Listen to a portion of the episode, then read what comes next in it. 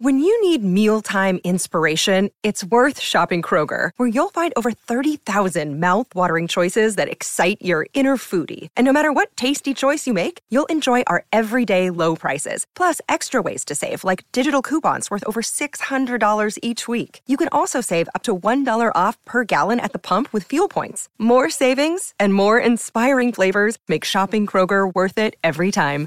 Kroger, fresh for everyone. Fuel restrictions apply.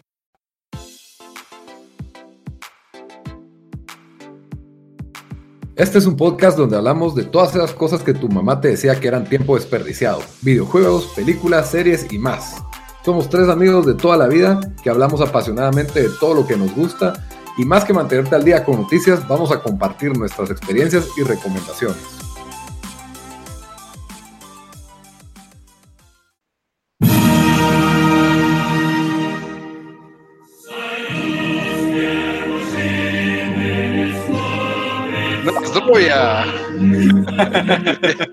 Bienvenidos al episodio número 66 de Tiempo Desperdiciado, que está amenizado con el, con el himno nacional de la, de la Unión Soviética en honor al tema de hoy. Sí, en honor a, todos los pobres miles de soldados que mandaron a sus muertes eh, para, para, para tratar de, construir un muro alrededor de, de Chernobyl, ¿no? Sí, bueno, ni siquiera soldados, todos, porque eran, ¿cómo se llama? Conscriptos. Sí, el que encontraran. Los que encontraban, los que obligaban, porque si no, saben que les matan a toda su familia. Entonces, así, así funcionaba la Unión Soviética de forma bastante eh, eficiente en algunos sentidos. Todo por la patria, todo por el amor a la patria. Eh, bueno, el tema de hoy es Chernóbil, como ya lo vieron en, el título del, episodio. ¿Te recordaste decir quiénes somos y todo eso, no? No, es que estoy demasiado emocionado por Chernobyl, pero con ustedes estamos los mismos de siempre. Dan, desde Washington, D.C., ¿cómo estás? Bien, bien, aquí, aquí listo. Estará emocionado para hablar del mejor show del año, en mi opinión. Sí, el mejor show en los últimos 10 años. y, del trailer más, más extraño del año, de, no, de los últimos 10 años. Cabal. Y su servidor Lito desde Guatemala.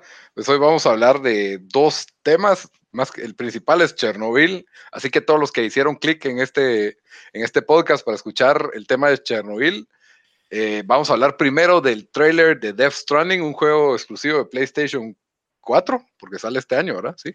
Sí, que hizo Hideo Kojima, que es probablemente el, el, productor de videojuegos, bueno, no sé si el developer más conocido de videojuegos en el mundo, o más famoso, diría yo. Así ah, individualmente, ¿verdad? Sí. Y entonces, pues si a ustedes no les interesa el tema, pues se adelantan unos cinco minutos y ya vamos a estar hablando de, de Chernobyl. Cinco minutos, que es menos de lo que tomó el trailer de Death Stranding. Nunca he visto un, un, trailer de un videojuego que, que, o sea, dos minutos ya es como bastante, pero no, el, el trailer de Death Stranding creo que 8 y 50 segundos, duró 8 minutos y 50 segundos. Es que también, es, o sea, el trailer normal de película, pues si es largo, dura 3, 2 y medio, como vos decís, pero acuérdate que aquí también querés lucir el gameplay, entonces me imagino que por eso no fue solo cinemático, sino que te quiere. Eso sí, pero igual, recuérdate que hasta cuando hacen ese tipo de trailers es como que el primero es el trailer oficial para que compres el juego, ¿verdad? Que es el corto, y después por aparte hacen un gameplay trailer que sí dura un poco más, pero aquí, o sea, te lo, dieron, pues, o sea, es un híbrido. Sí, cabal, es, un híbrido. Em, Tal vez fue porque, como bueno, primero que Sony no va a estar en E3, entonces, necesitamos llenar espacio, necesitamos por lo menos dar media hora de entretenimiento a los, a los seguidores de Sony en, en anticipación. Y lo único que se les ocurrió hacer es alargar el trailer de Death Stranding. Lo más seguro, y bueno, ya que estamos hablando, y metámonos. Eh, este año, la verdad, ha sido un año bien lento para videojuegos. Eh, es, yo creo que la mayoría de, de gente ya, ya lo mira como el último año de, de, estas, no, o sea, no, obviamente no debía de estas consolas, pero el último año antes que salga el nuevo Xbox y el, nuevo, y el PlayStation 5, que la mayoría de gente piensa que va a salir el otro año, yo eso creo que van a salir el otro año.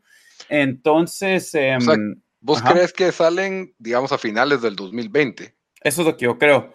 Entonces, eh, PlayStation eh, dijo este año que no iban a salir en, en E3, que es la conferencia más grande de, de, videojuegos, que fue noticia para todos. Y dije, la verdad me hace sentido porque lo vamos a no van a tener ningún juego que, que enseñar. Yo pensé que este juego fijo iba a salir el otro año con, con eh, The Last of Us 2 iban a ser juegos de PlayStation 5. Y dije, PlayStation con el PlayStation 5 va a arrancar así con todo y van a decir, estos dos juegos son títulos exclusivos, pues, o sea, obviamente son títulos de lanzamiento de, de PlayStation 5, pero en los últimos, como la última semana tal vez, empezaron a salir rumores de que The Last of Us 2 iba a ser un juego para este año y que iba a salir en noviembre. Y después salió otro rumor que dijeron, ah, Death Stranding parece que va a sacar su fecha y también va a ser este año. Eh, al final, creo que no sacan The Last of Us 2 este año, sino que, que, va a ser el otro año, pero me sorprendió mucho ver, ver los dos, los, eh, ver eh, Death Stranding que va a salir este año también porque Hideo Kojima es conocido por alguien que, que o sea, él trabaja a su propio paso, eh, se tarda con sus juegos, los, eh, es conocido, bueno, si los que no saben ni quién es Hideo Kojima, es conocido por los juegos de Metal Gear. De Metal Gear.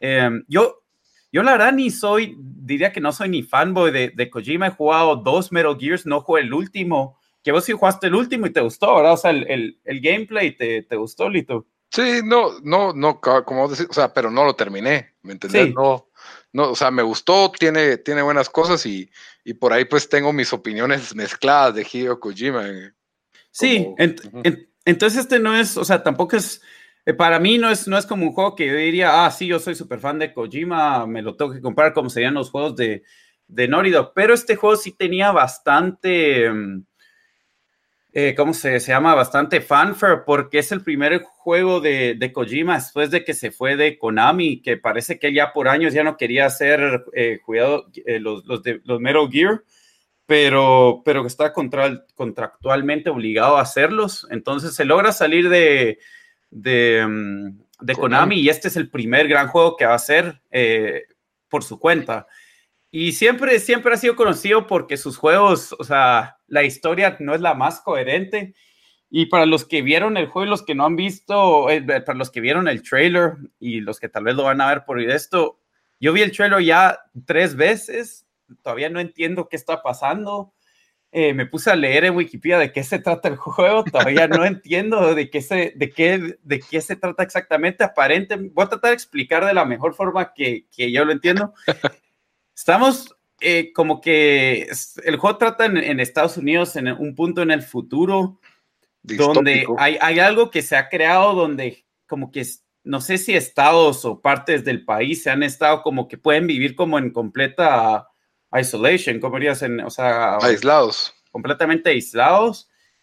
Y hay estas, ah, ¿cómo es que le dicen? Se me olvidó, es- estos, eh, ni sé cómo se llama, estos como que portales que logran como que juntar todo. Suena ridículo, pero literalmente cuando lo miran así es ridículo. Es, eh, entonces, yo, yo salí, yo sé como, yo no sé qué se trata el juego, pero el juego en sí se mira bien eh, en el sentido de las gráficas son buenas. Eh, Kojima es un, es, es un fan y esto he aprendido de él más porque pues he leído entrevistas con él y, y he oído a otra gente que, que, lo conoce hablar de él. Él sí es un gran fan de, del cine, especialmente como películas eh, de, de, indie films y de mm, sci-fi y como que mezcló un montón de eso aquí eh, en su... Tiene un cast hollywoodesco. Es, es, no, cabal. Un ca o sea, si miras su... Yo lo sigo en, en, Instagram en Twitter y siempre anda teniendo estrellas del cine o directores en, tu, en, su, en su estudio, digamos. Creo que Guillermo del Toro había visto el juego antes que salió, ¿verdad? Porque son buenos amigos y, incluso Guillermo Toro sale en el sale juego. En el juego Creo que es uno de los malos. Eh, bueno, de verdad digamos quiénes salen. Sale Norman Re eh, Reedus, que es el conocido por en The Walking Dead como Daryl. Y también el malo es este, adiós, ¿cómo se llama? Aquí todo su nombre. Es el que sale el malo de um, Mads Mikkelsen, que sale en, Mads Mikkelsen, en, en Rogue One, ajá, en Casino Royale y en, y en Hannibal. También. Y también sale una actriz de Grey's Anatomy que yo no la conozco, se llama Lindsay Wagner. Y, y un par de, ahí van a reconocer un par de otras gente. Y, y, gente que también como Troy Baker, que es famoso por hacer un montón de voces en videojuegos. Entonces el elenco sí es como un, o sea, sí es casi que de cine. Em, sí. Y, sí, o sea, sí, sí se... La idea del juego es bien fumada, obviamente. Cualquiera que mira el trailer dice esto, yo salí como que, sí, no sé, yo dije, estoy emocionado, pero no entiendo ni qué diablos estoy jugando, ni estoy, qué estoy viendo. Voy a comprar el juego porque igual este año es un, o sea, es un año malo para juegos, no, no hay nada que me interese comprarme. Aparte de FIFA, no miro que va a comprar algo más. Entonces... Probablemente una buena decisión, porque si lo tiras junto a Last of Us, se comen un poco entre ellos, ¿o no? Fijo, no, es buena decisión. O sea, aquí, ahorita, sí, PlayStation va, va, o sea, y ya como es fin del ciclo, tal vez yo creo que van a esperar, unos seis meses entre sus, sus juegos grandes hasta que ya salga el nuevo el nuevo PlayStation, que tal ahí ya van a ir cada tres meses, cada, cada cuarto del año para, para sacar un gran título. Pero sí, o sea, no, vos, vos qué tienes que agregar del, de, de, esto, Lito. Ah, yo estoy muy apasionado por los exclusivos de, de, Sony PlayStation. No, no, o sea, yo no tengo la consola, entonces pues la emoción no es mucha. El, obviamente si ven el trailer y, y el estilo de Hideo Kojima clásicamente es súper cinematográfico y, y, siempre las gráficas y, y los detalles son, son bastante, eh, visualmente los juegos de él son bastante buenos y tienen una combinación muy extraña de realismo en que si vos, por esto de mi experiencia en Metal Gear, ¿verdad? O sea, las armas, los sonidos de las armas, los uniformes de los soldados, eh, la forma en que si te miran tres soldados es, es, difícil, o sea, casi siempre tienen combinaciones de stealth y combinaciones de, de combate. Sí, sus juegos son como conocidos como que va, tenés una misión, vas a tener que, tenés que entrar a esta base o matar a alguien o rescatar a alguien y el juego te permite llegar a ese objetivo de la manera que querrás. Si querés entrar por Rambo y balear a todos y matar a todos, puedes hacer eso. O puedes entrar sin tener que matar a nadie, o puedes hacer, o sea, matar a un par de personas, o crear una distracción afuera del, del, del, campamento para que se tengan que ir algunos soldados. ¿Sabes? Te deja, te deja ser creativo en, en, en tu forma de, de, de, hacer misiones. De resolver los, los, los, problemas, ajá. De forma exagerada, porque los menús se empiezan a volver bastante demasiado. Para mí tiene demasiadas opciones en todos los juegos de, por lo menos el último Metal Gear.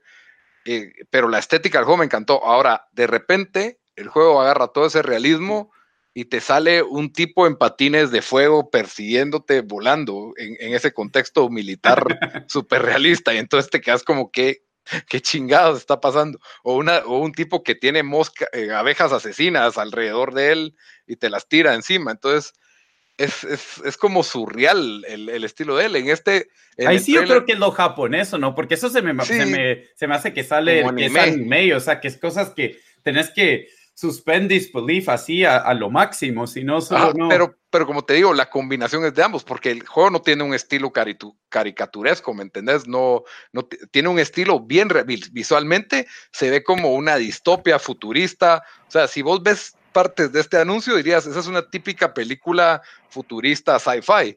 Pero de repente You're the president of Jack Shit. Y está sí, hablando con el en el trailer sale la, pre la presidenta de Estados Unidos, uh, o sea, encargándole eh, una misión a él. Pero en, en una camilla, en la oficina, en, en, la, en el Oval Office, en una camilla, me imagino que muriéndose, sí. diciéndole a Norman Reedus, esta es, esta es nuestro chance para otra vez unir a Estados Unidos, no sé qué es lo Va. que le dice y, y, va todo bien y lo miras a él caminando en la nieve y caminando en campos abiertos donde miras que pasan unos camiones, nítido. De repente miras a un tipo con una máscara de calavera de oro que parece sí. Skeleton, así como que y con capa y entonces ahí es donde se empiezan esas combinaciones surreales que a mí en lo personal no me gusta, a mí me gusta mucho el lado realista de Hideo Kojima, ese lado no me gusta, pero me imagino que a los fanáticos de sus juegos pues les gusta esa combinación tan, tan particular que hace él en, en sus juegos, ¿verdad? Que es lo que... Sí, sí, cabrón, o sea, yo, o sea, sí todos dicen, la gran mayoría del chiste era, yo no entiendo ni qué está pasando, pero fijo, lo compro. Entonces. Sí, totalmente se ve inentendible. O sea, un tráiler que en ocho minutos no te deja entender la historia, Sí, es que cambian. Hay tan, y también hay tantas hay tantos diferentes escenarios en el mismo juego, como vos dijiste ahí. que yo, yo, yo, o sea, yo me quedé como que sí, o sea, no, no, de verdad no, no sé si va en el futuro, vas al pasado, o sea, no sé qué está pasando. De repente y estás cargando un bebé. ajá, estás, cargando, un, bebé, un, bebé, en un, en un, eh, ¿qué, ¿qué, sería? En un como... Una como un, placenta artificial. No sé. placenta artificial en un incubador chiquito, no sé qué es. Sí, y de repente miras que hay soldados de la Primera Guerra Mundial fantasmas, y de repente miras que hay unos como demonios, y de repente miras que pones escaleras en el campo. Y que vi un tweet de que, ah, ah, qué virus, ya sé, este juego es de la Primera Guerra Mundial. Ay, también es Dead Space. Ay, también es no sé qué. Ay, también es Vietnam. No sé. También es Walking Dead. Entonces, a ver qué, a ver qué tal. Yo seguro va a tener, estoy seguro que va a tener buenos reviews y, a los fans de Hideo Kojima va a ser un éxito y a ver si le abre puertas con, nuevos fanáticos, porque, porque queda que no, la franquicia Metal Gear pues fue un éxito gracias a él. Pues, o sea, este, este y, y, cabal, e, es buen año que salga porque ahora no hay mucho. Eh, y yo, yo fijo, me voy a comprar este juego y como digo, no sé, ni, ni jugado los últimos tres o cuatro. Yo, yo jugué dos Metal Gear Solid en los noventas, pues esa fue la última vez que los jugué. No, hombre, en los 2000, digo yo. no, yo, yo me compré uno. ¿Cuál es el que sale Raven? Metal Gear Solid 1 y 2 ya es de PlayStation 2. Yo me compré el que tenía dos discos. Oh, yo me compré uno para uno de los primeros, me recuerdo. Y el, bueno, el 4 ya fue para PlayStation 2, tal vez, no sé, no me recuerdo. No, no, no. No, no, 4 no, 4 fue más reciente. Metal Gear Solid 2 fue, fue en el 2001 para PlayStation 2. Ese fue el de Sons of Liberty. Ajá. Y que es uno en que, en que lo matan a él como a Snake como en la segunda pantalla y usas un canche que se llama Raven. Ah, sí, ah, no, entonces ese. fue el que ese fue el que yo compré. Ajá. Ese fue de 2001. Ajá. ah, va, va, entonces bueno, 90 fue PlayStation 1. Cabal, casi. Sí, yo jugué ese, jugué el Snake Eater y jugué el último Phantom Pain, creo que se llama. sí. Que salió en 360 y de ahí salió. Los, dos últimos, creo, porque jugaste el 5, también un cacho, ¿no? Ah, sí, sí, sí, sí, jugué un cacho el 5, pero no, no lo pasé tampoco. Los últimos dos los pasé. Snake Eater sí me gustó, y me gustó porque era así como que más realista, y de repente, pues ya sabes que te sale un vampiro o algo así, ¿verdad? Sí, cabal. De la, de la nada, en, medio de la selva de Vietnam. Cabal. Eso es, bueno, nos tardamos como 10 minutos, pero ya, yo creo que ya pasamos al otro tema, ¿verdad? Chernobyl. Sí, pasemos a, a, a Chernobyl. Creo que no he tuiteado más de un show este año que ese. Ah, sí, yo también he, he retuiteado y tuiteado bastante, pero, pero bueno, entonces sí vamos a hablar de Chernobyl. Chernobyl, que es una miniserie de HBO, acaba de salir este mes, ¿verdad? Que para los que no saben, que bueno, alguien lo preguntó en una, eh, eh, en, un post que vi, que, eh, que es Chernobyl, tal demos una pequeña explicación de qué, por qué, por qué ese, ese pueblo es importante. Bueno, es el, el desastre nuclear más famoso y catastrófico de, de la historia y, voy a hablar lo que yo sabía de Chernobyl antes de Chernobyl. Es, sé que es una región que está en Ucrania y que cuando ocurrió el desastre, pues era parte de la Unión Soviética, una planta nuclear donde algo estalló y contaminó de, radiación la zona y al día de hoy, pues hay una zona de seguridad y es una ciudad inhabitable, básicamente, y causó pues que mucha gente muriera. Eh, secuelas de cáncer, de deformidades, de radiación y eso es básicamente todo lo que yo sabía porque nunca vi un documental de, de Chernobyl y que había lluvia ácida, hubo lluvia ácida por eso. incluso, Cabal, eso fue eh, chistoso que dijiste eso porque, bueno, hay un podcast que acompaña el show que se los recomendamos los, los dos a todos. O sea, yo termino el episodio y rápido me voy a oír el podcast porque Cabal. El podcast es, eh, eh, lo pueden encontrar en la página de Software Chernobyl HBO y ahí va a aparecer el podcast. Eh, en Spotify o, en Stitcher también. Ah, sí, está en todos lados. Sí, está en todos ah, lados. Bueno. la cosa es que hablan con el, que, el productor o el director del show, me imagino que es, que es los dos. No, es, el, es el guionista. Ah, el guionista, ok, ok. Pero me imagino que tal vez producer, porque él tenía, tuvo la idea de hacerlo. Pero bueno, él, él dijo em, primero uno aprende de que casi que 90% de lo que estamos viendo en el episodio es de verdad lo que pasó, ¿verdad? Entonces, él, eh, entrevistó personas, juntó historias, eh, o sea, historias que caen en libros de gente que escribió sus experiencias en Chernobyl. Em, y, y, sí trató lo más que pudo de mantenerse a lo que de verdad pasó. Obviamente hay personajes que tienen que juntar y esto y lo otro, pero cuando él hizo una pregunta, mira, ¿por qué quisiste hacer este show?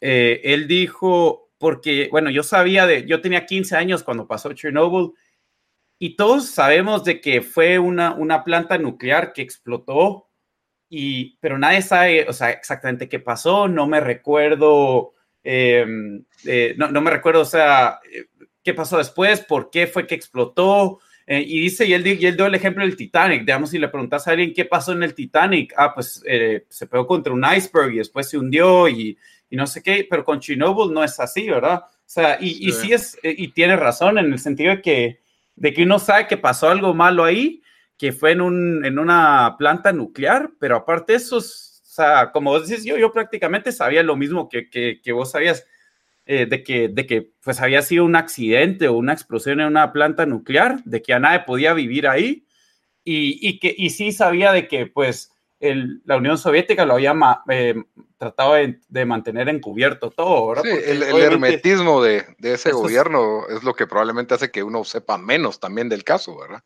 Sí, pero bueno, bueno, sigamos con, por, por dónde ibas. Sí, no, de, de eh, con respecto al podcast, eh, se llama Craig Mason y es escritor, creador y executive producer, productor ah, ejecutivo. Ah, el director es este Johan Renk, que de lo que entiendo, pues solo había hecho anuncios antes, ¿no? y anuncios pues así de muy, de muy alta calidad. Es, ya, eh, es, es, conocido, trabajó en la misma, y trabajó en la misma empresa de, de, de, nuestro invitado frecuente, Diego, así que... Ah, ¿en serio? Ajá, hay como tres grados de separación entre nosotros y él, así que... Cabal. pues? nota, nota interesante. Pero bueno, el, el, show a mí en lo personal, yo no tenía mayor expectativa. Creí, primero no sabía si iba a ser documental o iba a ser, iba a ser show. No estaba en nuestra lista de los shows más esperados del año, si te das cuenta. No, yo ni, sabía, yo ni sabía, o sea, yo lo vi anunciado durante Game of Thrones. Ahí fue cuando me enteré que existía el show. Sí, yo viendo HBO, ajá, sí, probablemente ahí lo vi yo también.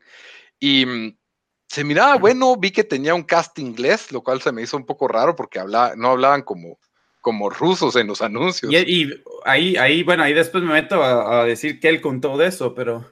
Sí, y eh, pues la verdad es de que mm, fue mi novia la que me dijo, ala, yo lo quiero ver, yo lo quiero ver, yo lo quiero ver, no lo vas a ver sin mí. Y por supuesto lo vi sin ella porque se quedó dormida, se quedó dormida viéndolo. Y entonces, pues lástima. Y de ahí ya había salido el segundo. Y esto es para la gente que nos oye en Estados Unidos y Latinoamérica. Así que en Estados Unidos lo estrenan los lunes y de ahí el viernes siguiente, pues ya está disponible en Latinoamérica, en su app o en su cable. Entonces hay una diferencia de, de horarios ahí. Pero hoy vamos a hablar hasta el episodio 4, ¿verdad? Sí, y vamos a dar para la gente que está en Latinoamérica y solo ha visto los primeros tres, ahí vamos a dar el, el warning de spoilers antes que nos vamos a meter al, al 4, aunque en general también vamos a hablar de, de del show. Eh, o sea, está tan bien actuado el, el, el, cast, el elenco es de esos de que uno dice, ah, yo reconozco como a seis que hay ahí, no me preguntes eh, los nombres ni de dónde, pero bueno, aparte, ¿cómo es la, la principal, la actriz principal? Ella, ella sí es medio famosa. ¿en Emilia Watson. Ajá. Pero ella también es el tipo de actriz, no, ¿cómo es que se llama? Emily Watson se llama, sí. Ajá. Ella es el tipo de actriz que sí, no sé dónde fregado la he visto, pero, pero sé que la he visto. Y cabal, eso es lo que tenía que investigar yo antes de, de venir aquí al, al, podcast a hablar, porque por ejemplo, el, el, personaje principal es Jared Harris, que es el profesor Legasov, que de entrada, mm, spoiler alert, se suicida en los primeros tres minutos del... Sí, y que fue un personaje que la persona de verdad se suicidó. Y se suicidó él mismo a dos años del, del, aniversario del accidente.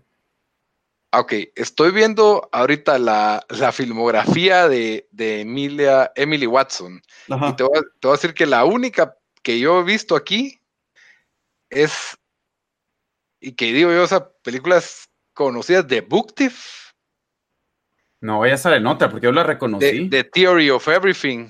Esa de plano ahí la reconociste. Es la del genio discapacitado, ¿cómo es que se llama? No, esa no la vi, fíjate. Sí, hombre, la que estuvo nominada al Oscar. No, no la, vi. ¿No la viste? No, el de el que se acaba de morir, el. el ah, se me va el nombre de él. Sí, yo sé, yo sé. El que le dio algo con los músculos o algo así. Stephen Hawking, sí. Sí, sí, no, esa película no la vi. Ah, es que era la primera esposa y a ella le quema el, le quema el rancho a ella por, la enfermedad. Bueno, sí, eh, ahí es la última película conocida de Book Thief, que es una buena película de la Segunda Guerra Mundial. Y de ahí, pues no te, no te sé decir en qué más por toda la lista que estoy viendo. Ana Karenina y Warhorse, que son películas buenas. Sí, no, sé, bueno, pero el punto es de que así es, así es casi para todos, siento. O sea, yo mínimo he reconocido cinco o seis, incluyendo el pobre que sale, pobre conscripto que sale en la última, que si no estoy mal. Él es el, si no estoy mal, es el de Narnia, ¿o no? No, él no es el, él no sale. Ay, ¿cuál es la película que me encantó a mí el año pasado? No, hace dos años de mm, que fue nominada a Oscar de la Segunda Guerra Mundial. Wow. Eh, nominados por Segunda Guerra Mundial es la de Hacksaw Ridge. No, no es Hacksaw Ridge, fue el 2017, es eh, la de... Mm, ah, Dios, de la playa en Francia, que se tienen que escapar los... Ah, la de Bélgica, de Nolan. Se llama... Ajá, no es de Bélgica, pero es de... Francia. Ajá. Qué mala memoria tenemos. Yo creo que es el síndrome de andar grabando podcast que a uno se le olvida todos los, toda, la información. Que, adiós, como, ahora, ahora tengo que buscar cómo se llama esa película. Dunkerque, Dunkerque. Dunkirk, ajá. Bueno, creo que él sale en esa, estoy casi seguro que él sale en Dunkirk. Puede ser, puede ser. Pero sí, la mayoría de actores, el, el principal, pues es Jared Harris, que se hizo, sale en varios programas, pero tuvo un bastante éxito con la serie de Terror, que salió el año pasado. sí, ah, sí, sí, sí de terror. Y ahí sale también el, bombero Ignatenko, que pues es semi-protagonista en el primer episodio. Ajá. Entonces, pues eso es un cast completamente inglés. Y, y, es del más alto nivel, la verdad, las actuaciones han estado. incluso, eh, bueno, al, al, al, guionista le preguntaron, mira, ¿y por qué, por qué no trataron de, de tener, de que los actores actuaran con acento ruso.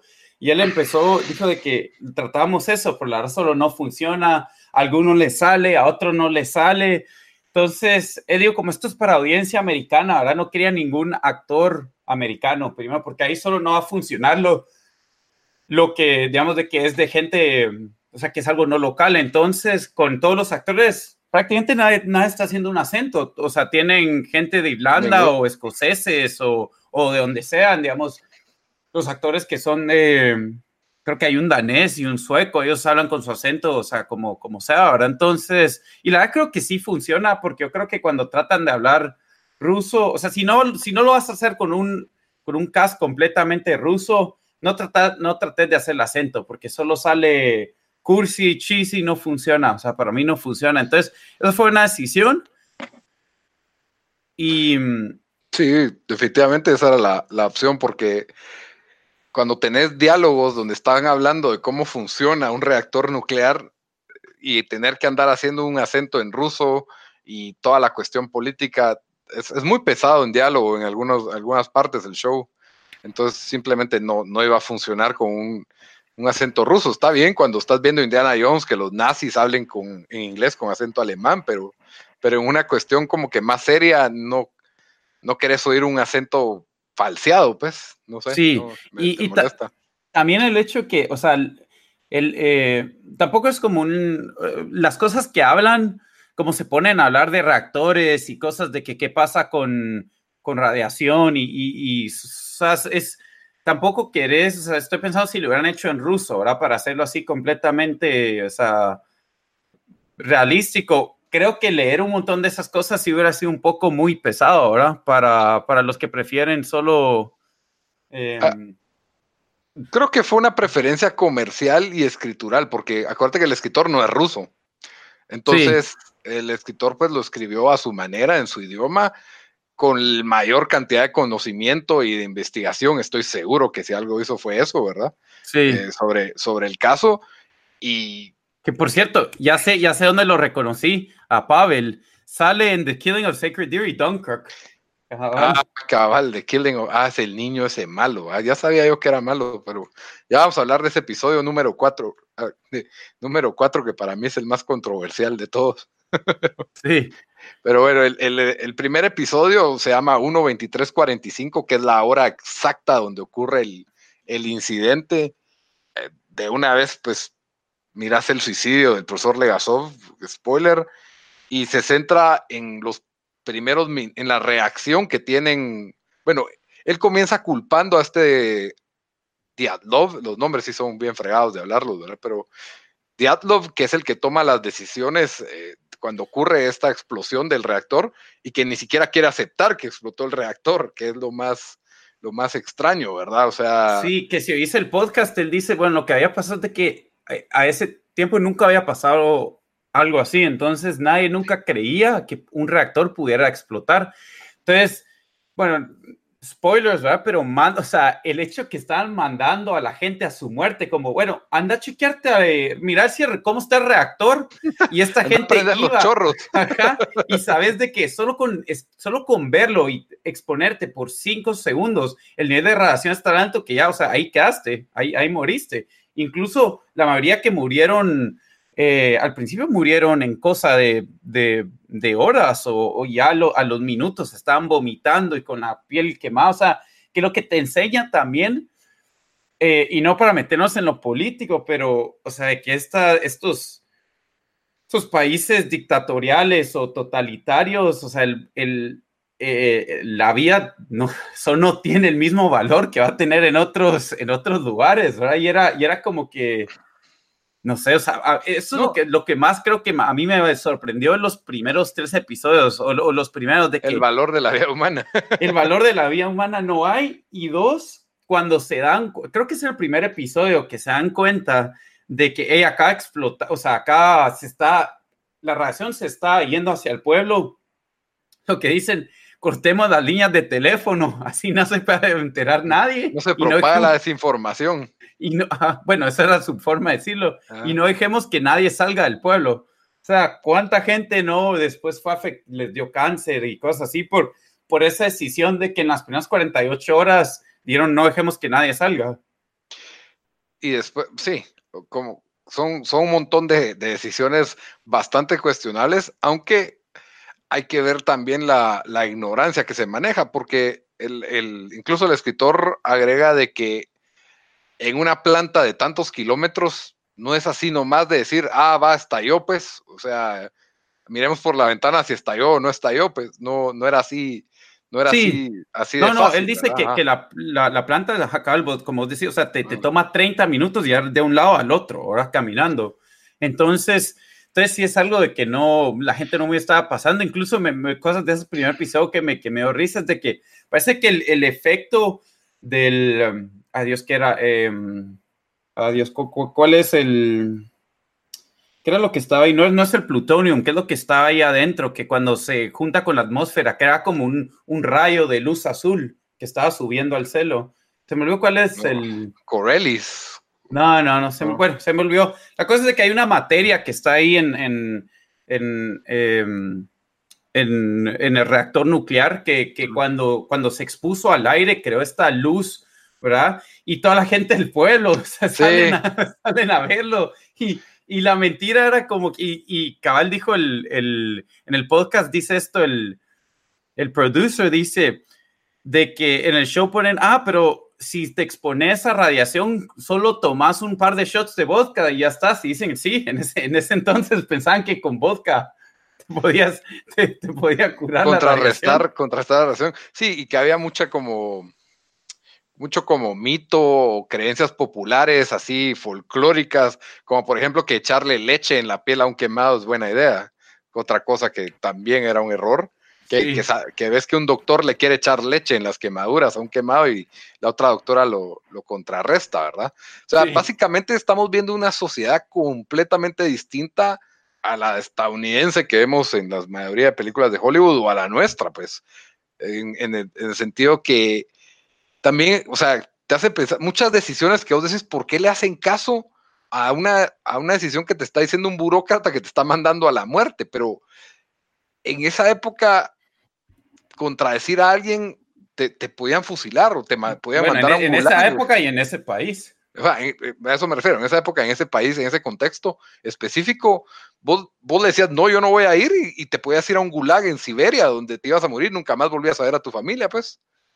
Así de fácil. Entonces, por eso es de que había como un temor a la autoridad, porque era muy fácil abusar el, poder en ese, en ese tipo de contextos, ¿verdad? Otra cosa es de que un montón de gente que no estaba calificada para estar en esas posiciones, eh, llegaba al poder y creo que, adiós, ¿en qué, ¿en qué episodio? Creo que es en el segundo episodio, donde la, eh, el personaje de eh, Emilia Watson va y le dice a este director, no sé de qué, de qué departamento era, pero le dice, miren, ustedes que tienen que sacar un comunicado y tienen que sacar agentes de estas áreas porque les va a radiación y él, y él diciendo como, no, no hay nada de qué preocuparse. Y ya le dice, usted trabajaba en una, usted trabajaba en, un, en, una fábrica de zapatos antes, ¿verdad? Y le dice, sí, era, eh, trabajaba en, en, la línea y ahora estoy aquí, ¿verdad? Está como en, en, el floor, ¿verdad?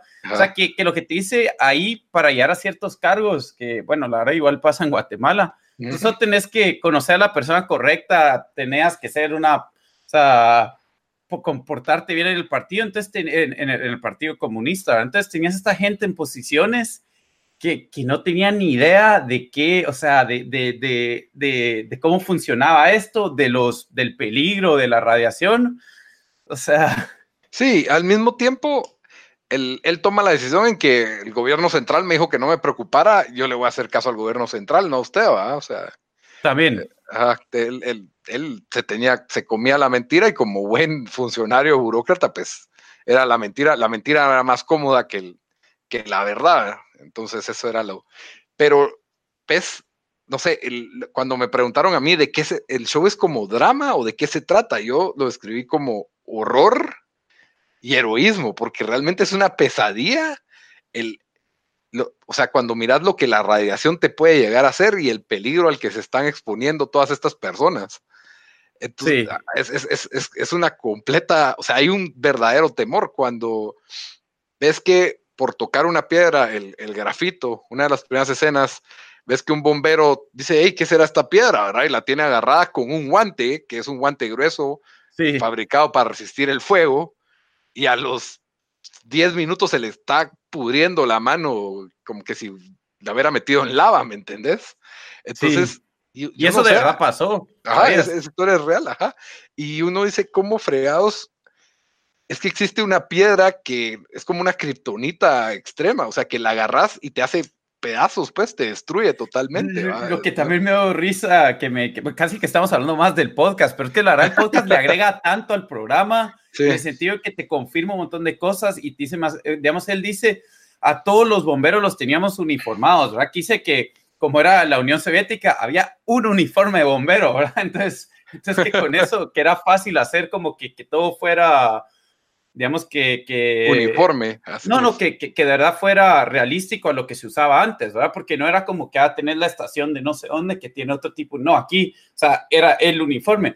Pero dice que los primeros bomberos que llegaron a pelear, a, a, pelear, a combatir el fuego, a fight the fire, estaba pensando, a combatir el fuego, algunos no llegaron ni, o sea, llegaron en t-shirt, ¿verdad? O sea, cero protección contra la radiación y, bueno, y, después nos enteramos que varios de esos pues pararon muriendo, ¿verdad? La, la, gran mayoría de los, que, de los, afectados. de los primeros que llegaron fueron, fueron los que después en el, en el episodio 3 los vimos con una muerte agonizante, horrible, que la piel... Se Eso no fue en la 2. Ah, no, sé. La 3, la 3 es donde la, la, piel se les está como que cayendo sí, y también fue por la mentira que se manejó de que, ah, sí, el techo se está quemando. Y como, como te digo, la, quiera que no, las plantas nucleares, y, yo esto me lo imaginaba yo, ¿verdad? Si alguien sabe de manejar cosas atómicas, era, era, la Unión Soviética, pues. Habían dos potencias en el mundo en ese entonces, y era Estados Unidos y la Unión Soviética. Obviamente la Unión Soviética escondía sus deficiencias, ¿verdad? Porque eran expertos en, esconder eso, pero si la segunda potencia del mundo no sabe manejar cuestiones atómicas.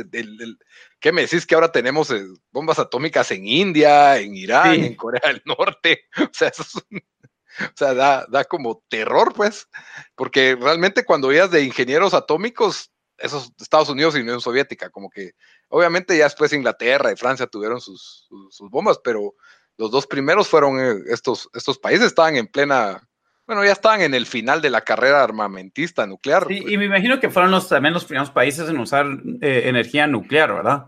También, ajá. Que ya se usaba en, en, submarinos y Diatlov era sobreviviente de un, de, un accidente de un submarino. Bueno, Diatlov es el, es el básicamente el malo, el villano. el villano. Y la verdad, o sea, sí lo fue, fue el, para todos los que, pues, han visto, bueno, si, alguien lo está viendo ahorita y no ha visto el show, bueno, mírenlo, o bueno, pero en el primer episodio, el que, está, el que está mandando a todos a ver el reactor y solo no puede creer que esto pasó, él es, él es Diatov, que ya había estado en otro accidente nuclear. Sí, pero él había salido ileso, entonces él como que como que se tenía esa sobreconfianza de que la radiación no es tan peligrosa como, como parece, ¿verdad? Y de ahí el, enfoque del episodio, pues es el arco del profesor Legasov, que vemos que es como una especie de académico de, de, ingeniería atómica. Y por medio de una simple lectura en un informe, que es justo la lectura de las, de las piedras de grafito, él deduce, sin tener que ver nada, que sí estalló el reactor y es el que en la mesa enfrente de Gorbachev los convence de que no, esto es un desastre, esto va a matar a millones de personas si no se hace algo, y es lo que obliga a que, a que se arme la, tal vez la mejor pareja del show para mí, que tienen bastante buena química. Y esas, esas escenas para mí son excelentes, por la primera reunión con Gorbachev, es como que le dicen, ah, hubo una, un fuego en una planta nuclear, pero ya está bajo control, ah, está bueno, y después en las siguientes reuniones, ya cuando saben que pues pasa algo más peligroso, dicen, bueno, lo más importante es que nada, que no se entere Estados Unidos o cualquiera más en el mundo. Incluso en el, creo, no sé si, creo que es en el segundo o tercer episodio, donde el mundo se entera porque de repente en Suecia, en una planta nuclear en Suecia, se están dando, porque ahí, o sea, aparentemente si sos un trabajador, entras y te hacen un rastreo de, eh, de radiación, ¿verdad? y cuando salís también te tenés que hacer eso para, para que pues puedan ver que no haya ningún leak o algo así. Y cuando de repente todos los trabajadores entrando a la, o sea, al trabajo, ahora no saliendo, te, le estaban, tenían eh, radiación, o sea, tenían radiación, entonces entonces parece que cerraron la planta, parece que cerraron todas las plantas en Suecia y estaban tratando de averiguar y después se dieron cuenta, ah, no, esto proviene de otro lado. Y así fue como que se dieron cuenta que había pasado algo. Pero el mundo se dio cuenta. A los dos, tres días creo que fue. O sea, antes de eso nadie se había enterado que había pasado.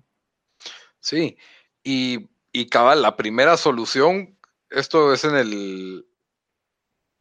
Esto es en el, en el segundo episodio cuando se les ocurre que para apagar el incendio había que tirarle arena y boro, ¿no? Ajá.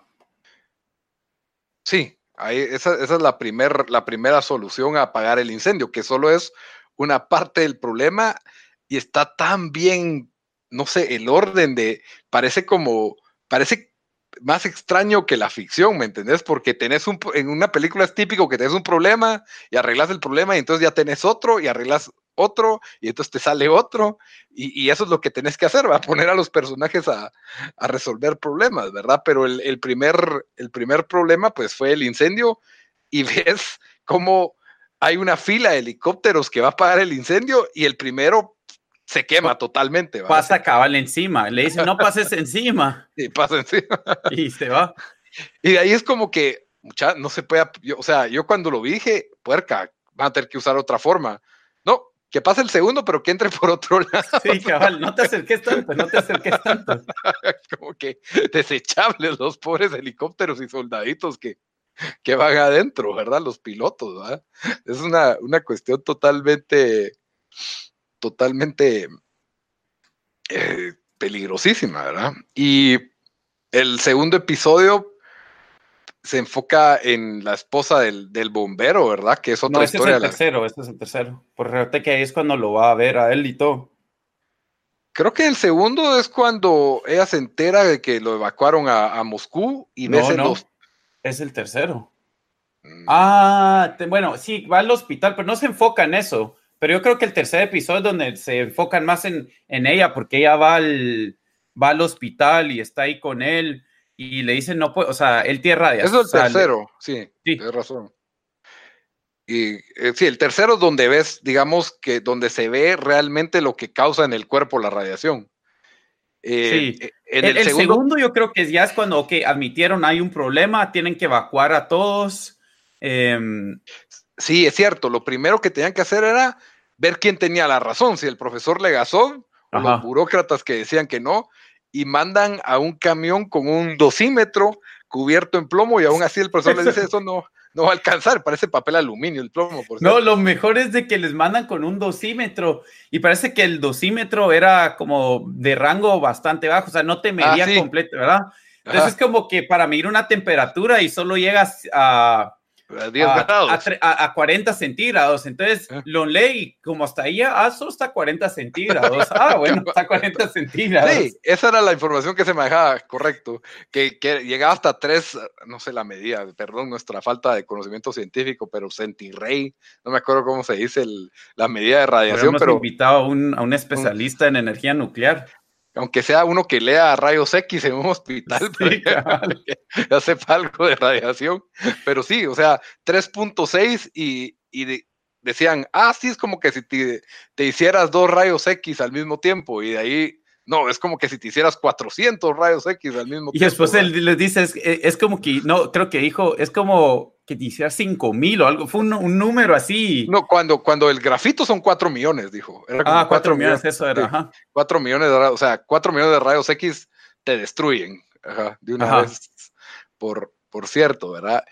Sí. Y, no es, ah, es RAD, no se llama RAD, o cómo era, o... Puede ser. No sé, ni, ni probemos, porque ya se me está... Cabal. No, y, vemos cómo ya cuando comprueban que el profesor Legasov pues tenía la razón y crece esta química entre Chevina, se llama el, el que es como el, no, él no es general, él es como un funcionario del partido, ¿verdad? Es hombre, Boris Chervina se llama. Ajá. Boris Chervina y Gorbachev, y Gorbachev, Gorbachev el presidente, eh, Boris Chervina, el profesor Legasov, que son básicamente los, los, los que se están encargando del problema y la toma de decisiones de, de, todo, de, Chernobyl, los que tienen, tienen que hacer los planes de, resolución, ¿verdad? Sí. Y, nos damos cuenta, gracias a la otra protagonista, Ulana, que es la que descubre que el hecho de haber apagado el incendio con arena y boro va a crear una especie de lava que uno se siente más inteligente cuando entiende el show, ¿verdad? Sí.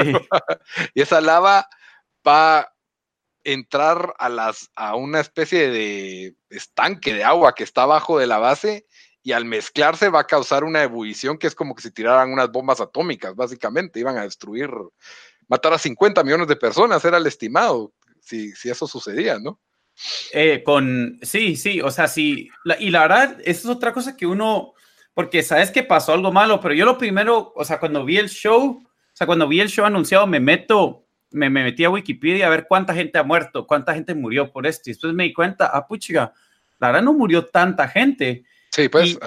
O sea, después, bueno, primero el número es difícil saber porque la gente que inmediatamente murió, o sea, que, que se puede saber por, por, la explosión y por lo que pasó, creo que fue 20, así, entre 30 y 50 personas. Ahí el, el número, eh, obviamente el gobierno va a decir que es menos y otra gente dice que es más. Hay que aplicar la regla de tres con el gobierno de Rusia. Cabal.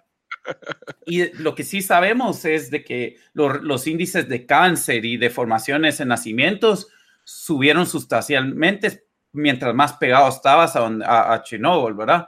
Em, y, pero lo que el show te demuestra es, o sea, la verdad, al final del día, la Unión Soviética, por, o sea, por lo más horrible que manejaron esta situación, sí hicieron un buen trabajo de que no se volviera peor, porque en realidad pudo haber afectado a, toda Europa. O sea, el, el, peor escenario, ahí como lo que vos describiste, es de que, o sea, niveles altos de radiación iban, se iban a mover con, con el viento y, y, como dijiste, o sea, podían 50 millones de personas estar afectadas.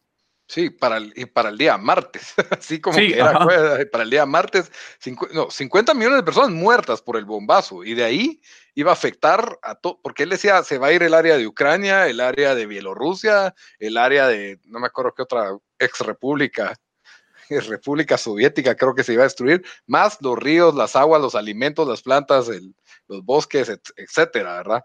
Sí. Y, y, para mí uno de los momentos más heroicos de este show es en ese segundo episodio de que las únicas personas que pueden resolver este, este problema son unos, básicamente unos obreros de planta que conocen un laberinto de tubos y que, saben dónde está la llave para drenar el agua de esta, de, que, va a impedir, o sea, la solución, ¿verdad? Para que no estalle es drenar el agua. Y... Sí, que el, segundo episodio termina así, que, que ellos los mandan, los meten adentro y por los altos niveles de radiación, se le, las linternas que tienen, o sea, completamente se les arruinan a los, al minuto hasta adentro. Y aparentemente así de verdad pasó.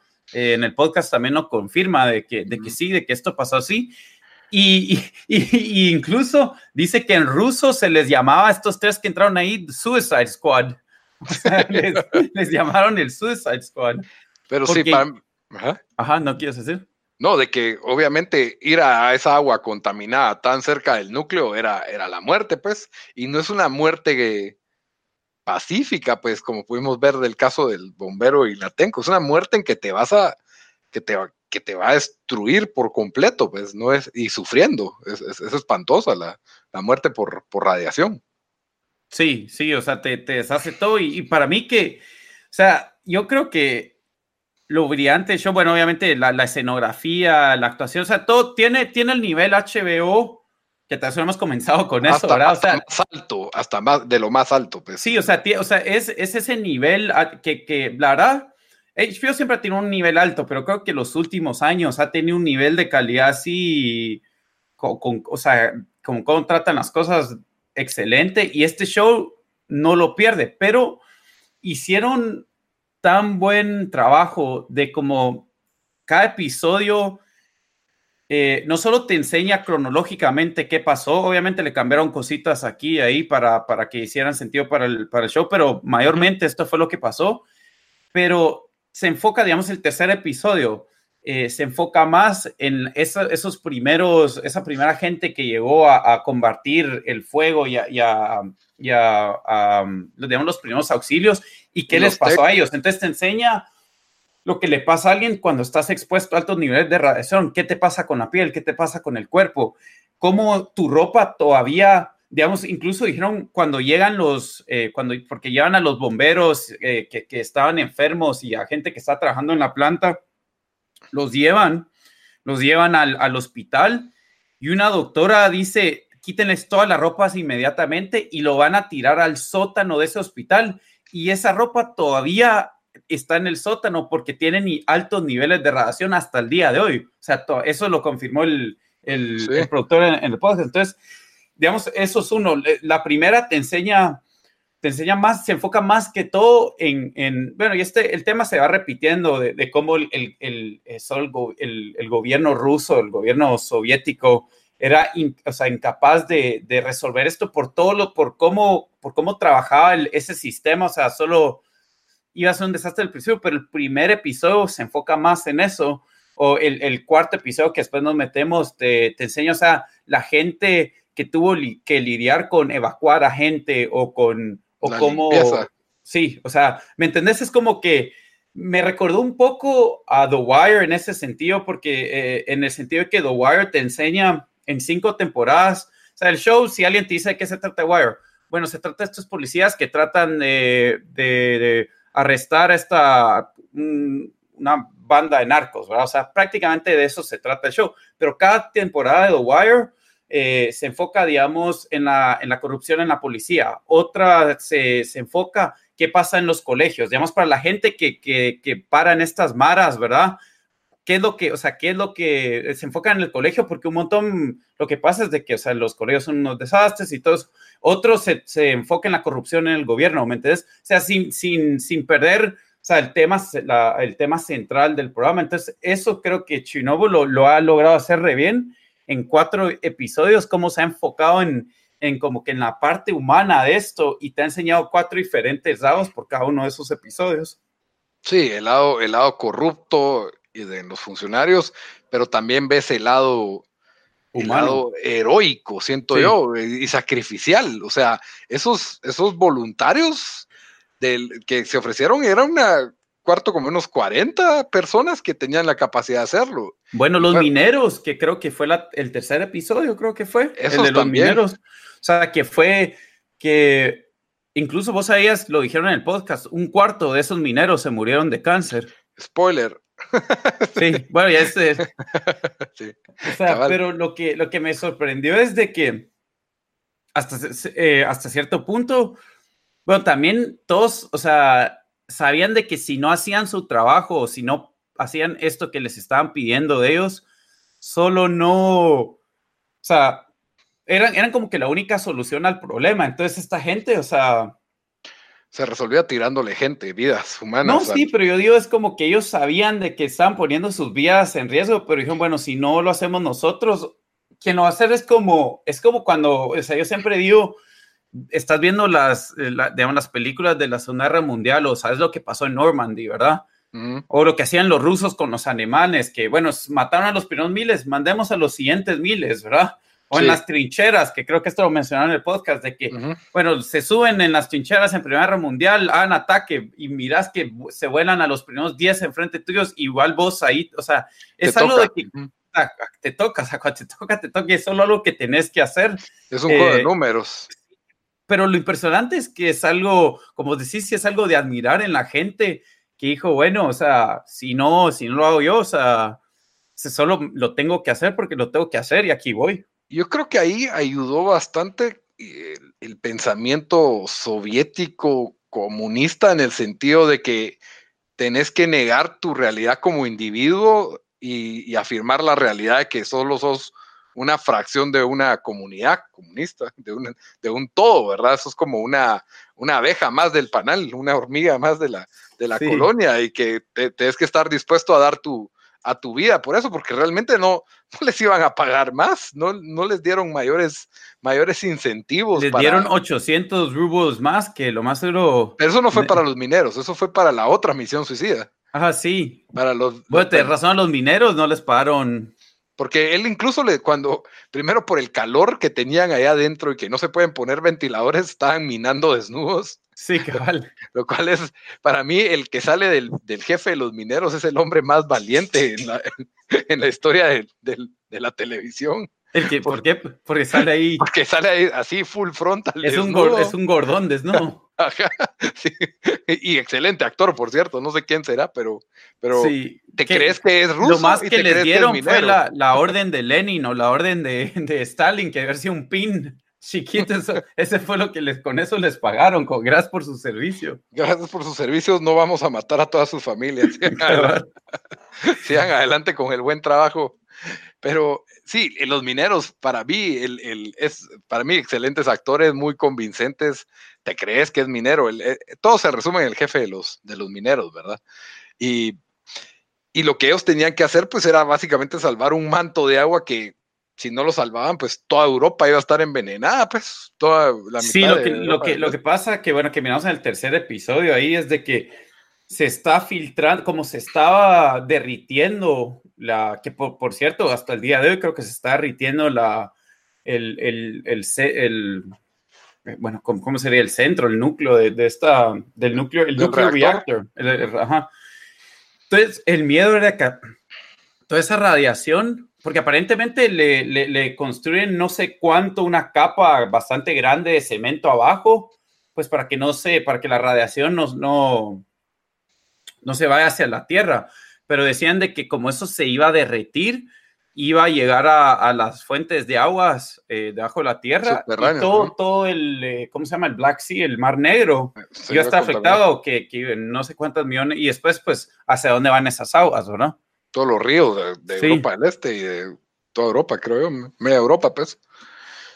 Y, y entonces necesitaban todo el nitrógeno. Las soluciones a estos problemas son, son estúpidas, pues necesito 5 mil toneladas de, de, boro y arena, y la otra es todo el nitrógeno de la Unión Soviética.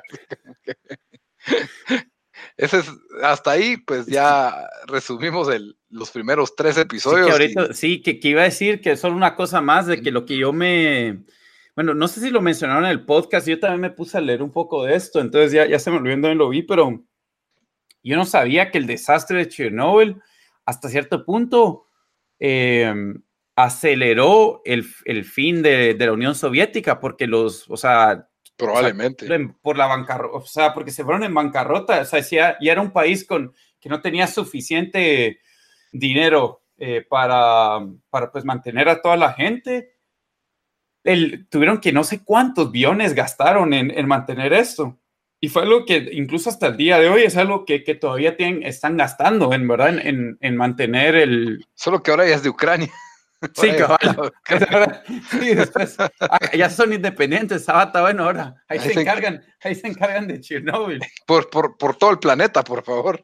Así que de una vez les digo que Europa y el resto del mundo depende en este momento de los buenos, del buen gobierno de Ucrania. Sí. Y bueno, nos metemos ya al cuarto, que, que sabía que para vos iba a ser el, el, el Yo sí sufrí el episodio bueno, ¿cómo arrancó? La verdad, el, el, episodio arrancó con una escena para mí espectacular, donde está el, el soldado diciéndole a la a esta que, que, que, está ahí con su, con su vaca, ah, que está milking su cow, ¿verdad? Una, una, viejita. Una viejita. Eh, se tiene que evacuar, se tienen que ir y la viejita le dice, ya vinieron, yo estuve viva para la revolución rusa, para cuando vino eh, Stalin para la Segunda Guerra Mundial. Aquí ha venido N cantidad de soldados con pistolas. He visto miles de muertos. He visto no sé qué. ¿Usted cree que una, una, una radiación va a hacer que me vaya a mi casa? Y viene el soldado y no se la piensa dos veces. Y nos hacen ahí el, el, el, el deception de que, el amague de que, o sea, que va a matar a la viejita, porque es la Unión Soviética, o sea, ahí ahí no me hubiera sorprendido si la matan, pero le, le mata a la pobre vaca. Sí, y yo cuando yo vi un tweet sobre que qué maldad animal y dije, a ah, mejor miro el show antes de que me lo spoileen. Y dije, ah, va, solo mataron una vaca, pues eso no es, está bien, o sea, pobre vaca, pero no, eh, pero no me, no me, no me afectó emocionalmente la, la, cuestión de la vaca, aunque sí, pobre vieja, porque de plano de eso vivía, pues, de tomar leche y no sé qué más podría tener de autosuficiente en su, en su granjita. Probablemente estaba sola, no sé, no sé cómo, cómo sobrevivía, pero ese como que captaba el, espíritu ruso de, sobrevivir a toda costa. Y, yo me puse a pensar en, en una sociedad, la evacuación masiva de más de 50 mil personas en una sociedad más libre es mucho más complicada, pues. Porque... La verdad que sí tienes razón hasta cierto punto, porque incluso en los estados... Te llaman abogados que... Pues no, tanto, pero estoy, pensando cuando hay, va a haber un huracán, ¿verdad? O algo, digamos, estoy pensando en New Orleans, cuando fue evacuaron a todos, o en parte, o cuando hay huracanes o van a haber desastres naturales, y es como que, miren, todos se tienen que ir. ¿Y la gente no se va? O sea, si no se van, no es como que van a mandar soldados a sacarte a la fuerza. O sea, te quedas, te quedas ahí, ¿verdad? O sea, y, de ahí te tienen que ir a rescatar. Eso es lo que. Sí, y eso. Pero aquí es como que el, el hecho de que o, te matan o, o, te vas o te, arrastramos de tu casa y te, o sea... Sí, a un soldado con un AK-47 no le discutís mucho, pues. ¿no? Cabal. Hasta Hiro tiene una Hiro está ofendido por, el cuarto episodio. Está, bastante afectado. Pero bueno, él nos presenta eh, una historia aislada. Es un personaje nuevo que es Pavel, que básicamente es un, conscripto de unos 18 años recién, recién cumplidos, creo yo, ¿verdad? Sí. Y, lo mandan, increíble la escenografía, pero lo mandan a este campamento y, y pues lo topan con un soldado más veterano y la misión de ellos es lo, como a todo este tipo de, de personas se le llamaban los, los liquidadores, que básicamente pues... Los liquidators. Es una forma bonita de decir lo que hacen. Pero, o sea, lo de ellos, lo de este liquidador era el del exterminio de las mascotas que tuvieron que, que la gente tuvo que dejar en la, en la evacuación, ¿verdad? Claro que esto probablemente abarcó una cacería masiva en los bosques de, vida silvestre. Todo tipo de animal. Ajá, matar a todos los animales de consumo humano en las granjas. Estoy seguro que eso ha sido otra masacre que, que ha ocurrido. Y muchas veces, yo creo que en todas las películas de desastres naturales y de guerras, yo me lo he imaginado, pero nunca he visto que te saquen qué pasa con los animales, ¿me entendés? Yo creo que porque no es bonito verlo. Entonces, pues. ¿Ya viste el podcast de este episodio o no? Sí, ya, lo vi, sí. Ah, ok. ¿Viste que la, historia que él contó de, de, que, de que solo hicieron, bueno, filmaron una parte y dijo, ah, ya la verdad, no le incluyeron porque dijeron, no sé si hago el spoiler o de, de, qué parte, ¿sabes qué parte estoy me refiriendo? Sí, totalmente. La parte, sí, es, es, demasiado. De que, se le sacaban las balas, entonces pues tienen que usar otros métodos, ¿verdad? Para...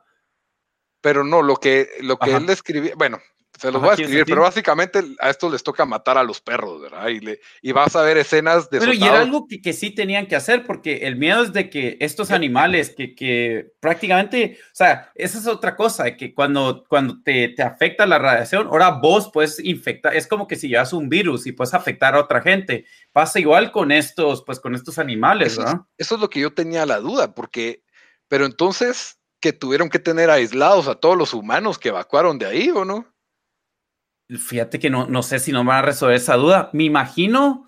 Bueno, recuérdate que con humanos les puede, porque sí les podían dar los, eh, ¿cómo era? Ionize o los Ionize pills o cómo se llaman esas. sí, sí, le pueden dar los dos shots de bocas, ajá, de yodo. Entonces, tal vez esta gente sí la puedes tratar o los puedes tener a unos como que, porque igual a la Unión Soviética los mandan a un edificio y a todos los meten ahí, ya, ¿me entendés? Entonces sí los pueden tener como aislados, pero con, con animales o sea, se te pueden ir por todas partes, gente puede comer esa, eh, esa carne contaminada. Eso lo digo, en animales del consumo humano lo entiendo. Ahora lo de las mascotas yo creo que simplemente era la solución más barata, porque eh, primero es imposible que tengas que recoger las mascotas pertenecientes a 50 mil familias o 50 mil personas, probablemente más. De ahí, de que ninguna se te escape, ah, se muere una en un río y, te, te, contamina todo. O sea, yo sí entiendo hasta cierto punto la, necesidad de destruir, como le dicen, ¿verdad? A, los, a, los, a las mascotas, ¿verdad? Que es, irónicamente el episodio se llama La felicidad de toda la humanidad, ¿verdad? el episodio donde matan mascotas, pero es como dice el escritor, o sea, cuando, por ejemplo, cuando está el bombero en la cama y lo ve sin piel, ¿verdad? Que es una escena bastante fuerte de ver, ves a otra, a la doctora entrevistando a otra víctima afectada por la relación y mejor ni te la enfocan porque ese tipo no tenía cara.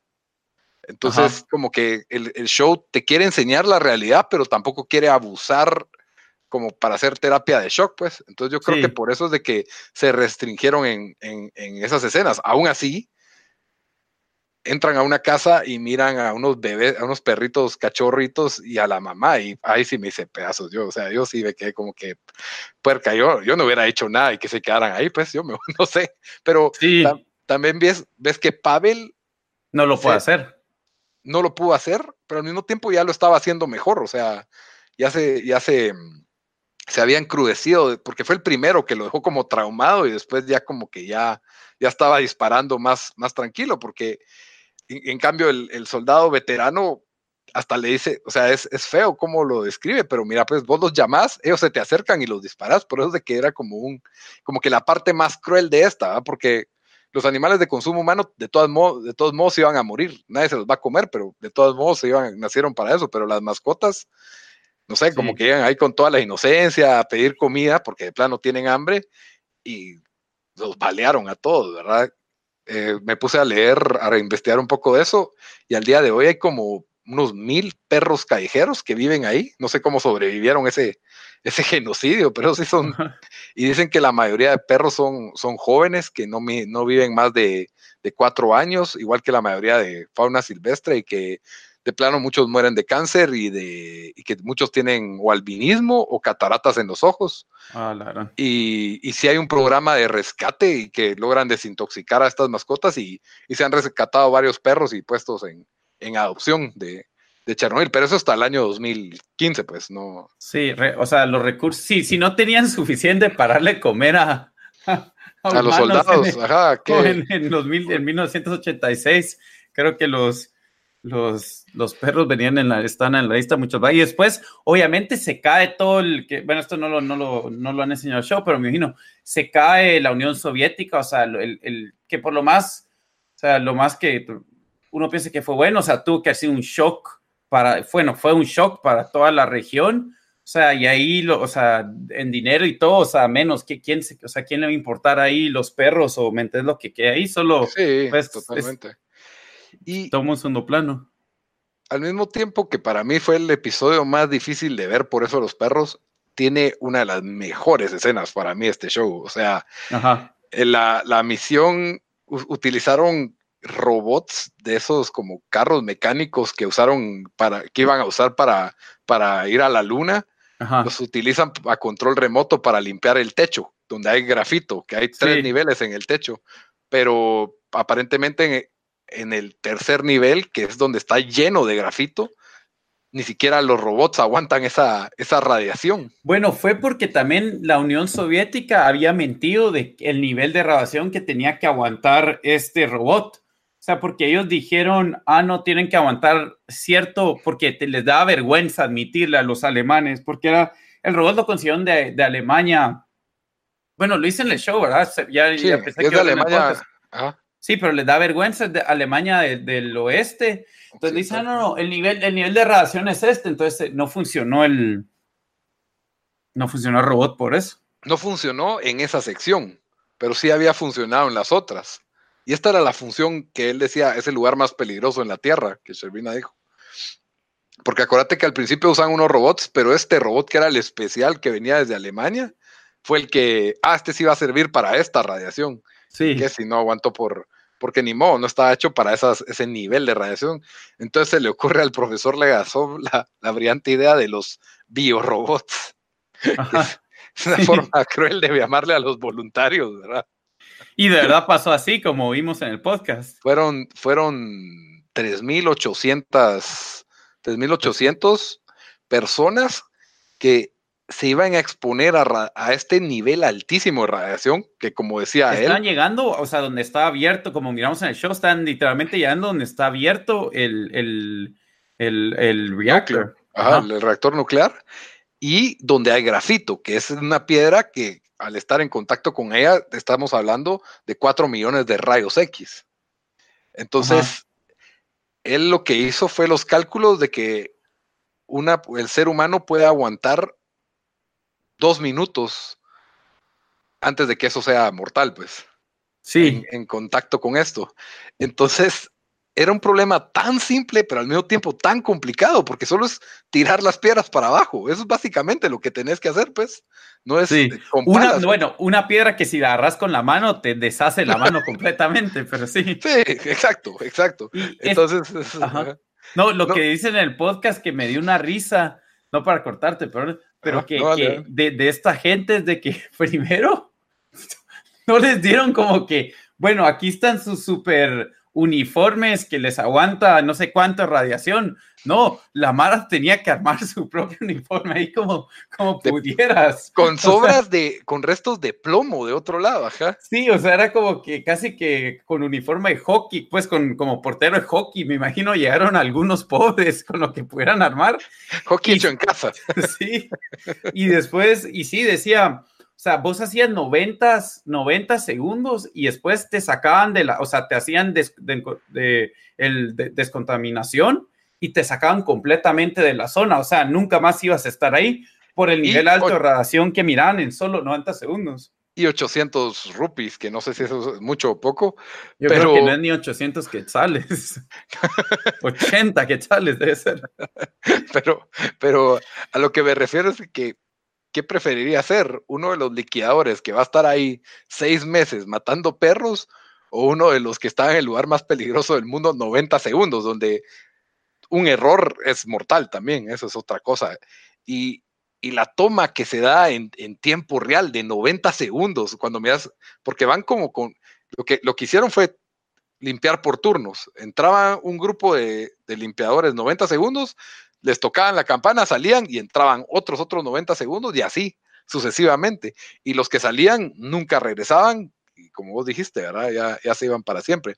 Pero esa toma de tensión de los 90 segundos, limpiando, se siente eterna, pues. 90 segundos cuando sabes que estás recibiendo 4 millones de rayos X al pulurum, es, no sé, para mí es de lo, de lo mejor que he visto en, en la tele, en mi opinión, esa, esa escena me, me encantó. Esto a regreso a lo que vos dijiste, este show de que, o sea, en este show no hay guerra, no hay, no va a explotar una bomba, bueno, ya explotó algo, pero no va a explotar una bomba, no hay un malo asesino, o sea, no, no hay nada así, o sea, no hay, no hay, no hay un villano, ¿verdad? En la película, pero en los niveles de tensión y de terror que logra crear este, este, este show, o sea, están ahí arriba con, con pues, con, con, cosas de verdad que son de terror, ¿me entendés? O, o escenas sí. de guerra o cosas así. Y esta escena que, otra cosa que cuentan en el podcast, o sea, si uno lo, le toma el tiempo, de verdad fueron 90 minutos, que, fueron 90 segundos que miramos en la escena y eh, como, como tal y fue en vida real. O sea, como decís, son unos momentos de tensión y al pobre chatío que se le queda trabado el pie. El pie que lo más seguro, que... sabes que si le pasó a alguien, pues, amputado, ya amputado. amputado el pie de una vez. No sé, el, el, es, sí, es, es tan, es, la verdad, lo que lograron hacer con esta historia porque obviamente está tan fácil, lo, lo pudieron haber hollywoodizado, donde hay una persona que se lo y por lo más que el, ¿cómo se llama? El, el, el, el personaje principal. Legasov. Legasov, hasta cierto punto él es más o menos hasta el, el, héroe, porque él es el que como suena las alarmas y el que más está como que hey, tenemos que hacer algo de esto, pero el ni que él, no o sea, creen, el que no te cree, el gobierno cabal, nunca les cree. pero no es, no es, o sea, no es, no es, no es tampoco es Tom Hanks en Mission Impossible, ¿me entendés? No, no es Dennis Quaid advirtiéndonos sobre el planeta. Entonces, o sea, lo han, lo han hecho, el show es, es excelente, o sea, de que, de que te, te, como, como dije, te ha enseñado las, las partes humanas, te ha, que te ha creado, te lleva por el, el rango de emociones. Eh, sí, no sé, o sea, no puedo... Ajá, dale. No, y la otra parte, que en lo que decís de humano, yo creo que la historia, una de las historias más humanas es la de Lyudmila, la de la mujer embarazada y esposa del bombero. Que eso de verdad pasó, que, que por cierto, de verdad, de verdad fue lo que de verdad pasó que es otro, que yo siento que es otro de los elementos, este, que, que hace que este show, el, episodio 4, que se llama La felicidad de toda la humanidad, da las dos historias como que más tristes, pues porque la, ella, ella pierde al, al bebé porque el bebé absorbió toda la radiación que se le pegó porque ella quiso acompañar a su esposo en sus últimos solo por acompañarlo, sí. Solo por bueno, sí se dejó abrazar, hombre, y todo yo. Sí, pero yo, prácticamente por estar en contacto con él más de 30 minutos, ¿no? Sí, bueno, 30 minutos le había hecho la enfermera, las enfermeras probablemente pasan más tiempo, pero pero sí, o sea, yo no sé si cuando vos mirás las escenas de que ella lo abrazaba y lo, y lo y yo estaba como que no, se está, se va, a usted se le va a pegar, o sea, como que te da esa, esa cosa y ella pues por amor probablemente, ¿verdad? Pasa, pasa esa, esa cuestión tan, tan trágica, ¿verdad? Y, y es, es, bastante triste. Es, es, uno de los episodios más, más conmovedores que, que, yo he visto. Y como si eso fuera poco, todavía te traen uno de los dilemas más difíciles que le toca al, al personaje principal, a, a, Legasov, ¿verdad? Que ya, ya se enteraron que sí hubo negligencia y encubrimiento en, en cómo funcionaban estos reactores. Sí. Y, y, se le da la oportunidad a Legasov, pues lo, lo, van a invitar a una conferencia de energía atómica donde él puede o decir la verdad o decir la información redactada por el, por el gobierno soviético y seguir con el, con el encubrimiento. Y tenés a Shevina diciéndole, bueno, si vos decís la verdad, pues te van a matar a toda tu familia, pues no, se va la moral por un carajo. Y tenés a la, a la otra científica que le dice, no, tienes que decir la verdad para que esto nunca vuelva a suceder. Sí. Eh, yo no quise googlear qué pasa, así que no me lo spoile. No, yo no googleé, pero yo medio, uno medio, me imagino, este, pues, en, o sea... Sí, puedes deducir. Deducir por la primera escena, ¿verdad? Del, sí. del show.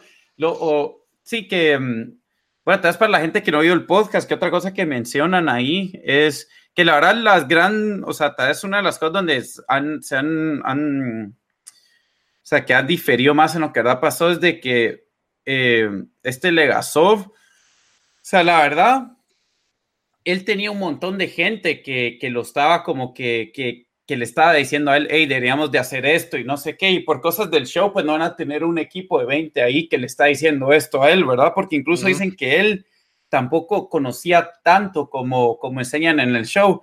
Y la, la, actriz de Emilia Watson, o como se llame. Sí. O sea, la verdad no, la verdad era, él dijo que era, habían como, o sea, tenían como un equipo de 100 eh, diferentes eh, expertos, ajá, científicos, expertos eh, ayudando con esto, ¿verdad? Pero obviamente no te lo enseñan los 100, entonces como que pues lo... Lo, lo condensan. En lo condensan en un, en un personaje, pero, pero aparte de eso Sí, no, o sea, casi, casi, a mí me sorprende la cantidad de cosas de que dice el, el, el, el, guionista, dice, o el productor dice, sí, eso pasó, ¿verdad? Sí, sí, eso fue así, sí, eso fue así. Sí, lo, otra cosa interesante, pues, ya para ir cerrando, es de que los, pues, la cantidad de personas que, que vieron el show en vivo uh -huh. en, Estados Unidos, el primer episodio lo vieron 756 mil personas, de acuerdo ah, a Wikipedia. El cuarto episodio lo, lo vieron 1.193.000. Sí. O sea que se ha corrido la cuánta voz. gente la... lo stream porque, sí. o sea, ver un, un, programa el lunes, o sea, sí es otra cosa, pues. Sí, eh, aparentemente en, en, en los números todavía no están en, en, Reino Unido porque tiene otros números, pero son bastante parecidos, ¿verdad? En Estados Unidos siempre van a ser más porque en Reino Unido lo transmite Sky, ¿no? Transmite HBO, que es como una alianza rara entre estos dos, Sky y HBO. Pero, pero sí, eh, para mí, creo que fácil show del año, pues yo no me imagino ningún show siendo bueno. Es uno y, de los y ha, re, y ha recibido excelentes reviews en todos lados. Cara, ahorita estaba buscando qué ratings, o sea, ratings de, de cuánta gente lo está viendo, está recibiendo. Y dicen de que Chernobyl es el mejor show eh, el mejor rated show en IMDb para Sky, o sea, para el canal Sky de, de Inglaterra. Y en Rotten Tomatoes tiene 96%, que yo no sé quién le dio, quién no le pareció, tal vez al, debe ser algún ucraniano que dijo, hay tiempo ahí, ahí se equivocaron con no sé qué, o algún, algún en Ucrania no hubo desastre nuclear. Cabal.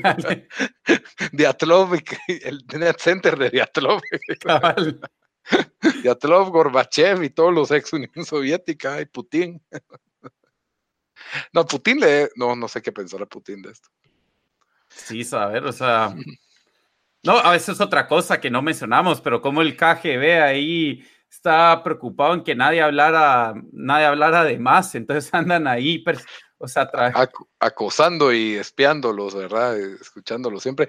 Muy bueno el, el, el que sale de jefe de la KGB es Ajá. como lo, lo, que le dice a Legasov, ¿verdad? Cómo, cómo se describe como somos, somos los verificadores de los hilos. No, es de esta accountability. O sea, en cambio de decir, eh, o sea, el hecho que a todos nos siguen, que la KGB mira a todos y, y te oye tus conversaciones. Eh, es para es para keep you accountable o como no sí, pues. es, es, como casi como solo le falta decir it's a circle of trust cabal ¿verdad? es de transparencia y confianza casi que su discurso. Es bien. una buena forma de vender el, el, hecho que es un estado totalitario que está, que está segura, espiando en todos sus, en todos los, sus ciudadanos. Sí, sí, que no, no tienen mayores derechos, pero sí, la verdad yo no puedo esperar a que salga el, el quinto episodio y final. Y me parece que el formato de serie limitada es perfecto, porque... Para esto sí. Sí, o sea, te da tiempo de desarrollar los personajes, de desarrollar diferentes perspectivas o hilos, y al mismo tiempo no lo alargan por gusto como para, hey, mantengamos esto al aire una segunda temporada. No creo que vaya a haber Chernobyl temporada 2, el, el sí, retorno ¿verdad? de la radiación. el... lo va a hacer, va a comprar los derechos para la segunda temporada, no sé, no sé Netflix, qué canal sería, cabal. Netflix que todo lo compra. Chernobyl 2. Sí, bueno, tiene, eh, tiene 9.7 en IMDb el show. Sí. Pero, es de lo más alto que he visto ahí. Definitivamente. Y, definitivamente va a estar en, cualquier conteo de lo mejor del año. Yo estoy pensando que tal vez es de mis shows favoritos de todos los tiempos, pues. Vamos a ver. En miniseries, o sea, digamos, a mí me encantó ah, la guerra, la zona Band of Brothers. O sea, yo creo que está ahí arriba con, con Band of Brothers, ¿verdad? En el sentido que yo a Band of Brothers le doy un 10, pues. O sea, para mí fue una miniserie perfecta. Y esta, o sea, incluso ahorita que estamos hablando, me dan ganas de otra vez ver, el, ver los episodios. Yo he visto dos veces el, los primeros tres, los he visto ya dos veces. Yo el tres lo vi dos veces, pues lo están dando antes que vi el cuatro. Em, sí, no, no sé. Nos sorprendió porque fue un show que salió, pues no nos enteramos que existía hasta, el, hasta, hasta hace dos meses cuando empezaron a, y digamos, mejor que Game of Thrones Season 8, ¿verdad? pero es demasiado fácil y mejor que cualquier cosa que haya hecho Netflix este año. Pues, digamos, yo, a mí me encantó The Umbrella Academy, así, a mí sí me encantó, pero es difícil ganarla. Esto es que esto tiene todo, o sea, todo en todo lo que uno quiere ver en un show lo tiene, como dijimos, o sea, tiene, tiene terror, tiene drama, tiene drama humano, tiene, no sé. Muy, bien hecho. Demasiado. Pero bueno, yo creo que ya no hay más que decir de Chernobyl después de hablar como dos horas de Chernobyl. Sí. ya, quedaron mareados, pero ustedes nos pueden contar. Ahora queremos ver el, videojuego de Chernobyl que va a ser Hideo Kojima. Eso no. Sería, sería un buen un mix interesante hasta que, hasta que llegan los monstruos de la radiación.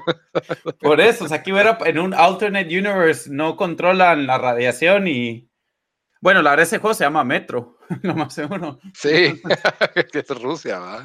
Cabal.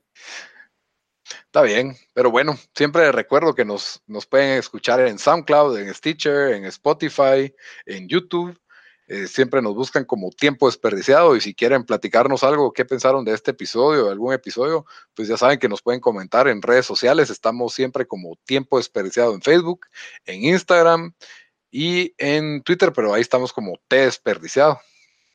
Hasta la próxima. Órale.